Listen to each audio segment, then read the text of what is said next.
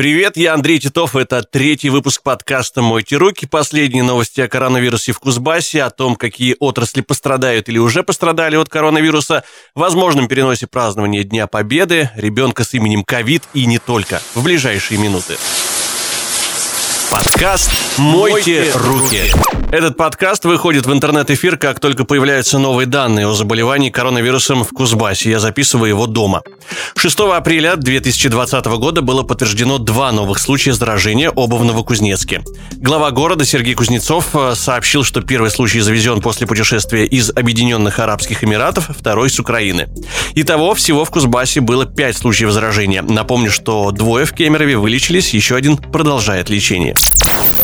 Губернатор Сергей Цивилев в прошлую субботу выпустил видеообращение, в котором сообщил, что если эпидемиологическая обстановка не изменится, то карантинные меры в Кузбассе будут смягчаться. Мы поступательно будем отменять ограничения и в части работы магазинов, и в части режима работы транспорта. Подчеркну, только при условии отсутствия новых случаев заражения. Здоровье людей должно быть на первом месте. Поэтому в случае ухудшения ситуации ограничительные меры отменены не будут. Похоже, новые случаи заражения помешают этим планам. И напомню по последним требованиям, что все, кто прилетают в Кузбасс на самолете, это рейс из Москвы, обязаны провести 14 дней на изоляции под наблюдением врачей.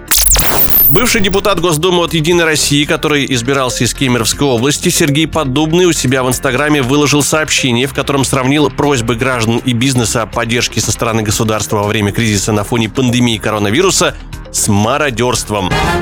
Позже, после того, как это сообщение получило огласку, подобному пришлось удалить этот пост, опубликовать новый и в итоге просто закрыть свой аккаунт от посторонних. Меж тем, правительство утвердило перечень наиболее пострадавших от коронавируса отраслей. В него вошли авиаперевозки, культура, организация досуга и развлечений, физкультурно-оздоровительная деятельность и спорт, деятельность турагентств, гостиничный бизнес, общественное питание, деятельность организации дополнительного образования и негосударственные образовательные учреждения, деятельность по организации конференций и выставок, деятельность по предоставлению бытовых услуг населению, таких как ремонт, стирка, химчистка, услуги парикмахерских и салонов красоты. Как сообщалось, этим отраслям государство окажет помощь в первую очередь. А эксперты Института прогрессивного образования перечислили профессии, которые могут оказаться невостребованными после пандемии коронавируса. В зоне риска турагенты и экскурсоводы, фитнес-тренеры, профессионалы в сфере авиаперевозок, некоторые рабочие профессии и младшие сотрудники профильных отделов, в том числе младшие аналитики, юрисконсульты, менеджеры банков, фармацевты, риэлторы, ивент-менеджеры, переводчики, учителя и репетиторы, работники полиграфии, работники сфер моды, визажа и стационарного общепита. Предполагается, что восстановление потребностей в этих профессиях в полном объеме будет только через год. Еще одна сфера, которая готовится к трудным временам, это радиовещание, а я к нему имею самое прямое отношение. К Министерству связи обратились вице-президенты Российской Академии Радио Юлия Голубева, Юрий Костин и Александр Полисицкий. Они указывают, что над радиорынком нависла угроза сокращения зоны вещания национальных станций при остановке вещания локальных станций, не за горами дефолт и увольнение сотрудников. Громкое заявление академиков поддержал Союз журналистов России. Живем и видим. Лично мне по неизвестным причинам приказом Гендира уже запрещен доступ в студию своей радиостанции еще в конце марта. Поэтому я выхожу в интернет-эфир с домашней студии. Знаю, что ребята из легендарного кузбасского утреннего шоу «Как так шоу» планируют поступить аналогично. Следите за анонсами.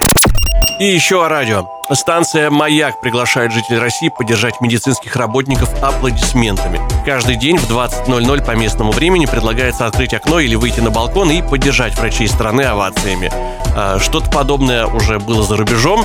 Цель флешмоба – выразить благодарность медицинским работникам, которые спасают людей от коронавируса. За минувшую неделю только ленивый не сообщил, что в Новокузнецке новорожденного назвали именем ковид. Об этом сообщили и многие федеральные издания. На новость обратили в вечернем Урганте. Сообщается, что первоисточником выступил портал Кустпресс. Однако мало кто обратил внимание на дату публикации новости 1 апреля. Ну и поскольку в мире в этом году было не до шуток, мало кто поверил в несерьезность этой новости.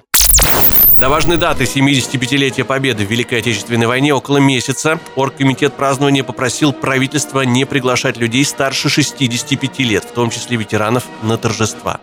Ранее издание знак.ком писало о том, что День Победы в 2020 году из-за эпидемии могут перенести с 9 мая на 24 июня – РБК назвало датой празднования 3 сентября. Пресс-секретарь президента России Дмитрий Песков говорил, что обсуждается вопрос отмены или другого формата для Парада Победы, чтобы не подвергать опасности здоровья людей.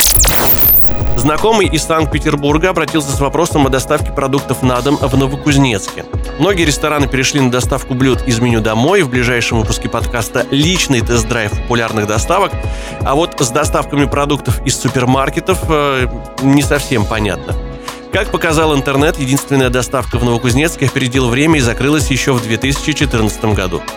Если кто знает какие-нибудь сервисы, напишите, пожалуйста, это будет полезным, особенно для жителей старшего поколения.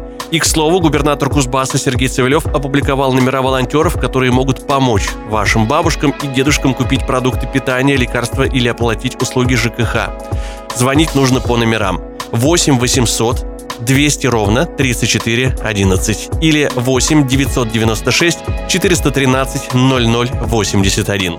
Напоследок очень коротко о погоде. В ближайшие апрельские дни в Сибирь вернется холод, снег, температура упадет, и, скорее всего, это поможет проще проводить время дома, а то неожиданно теплая весна заставляла нарушать режим самоизоляции.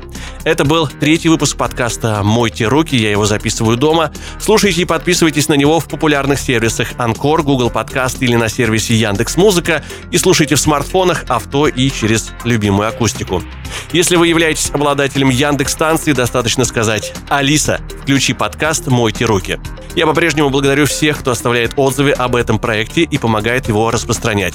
Меня зовут Андрей Титов. Оставайтесь дома. Пока. Подкаст «Мойте руки».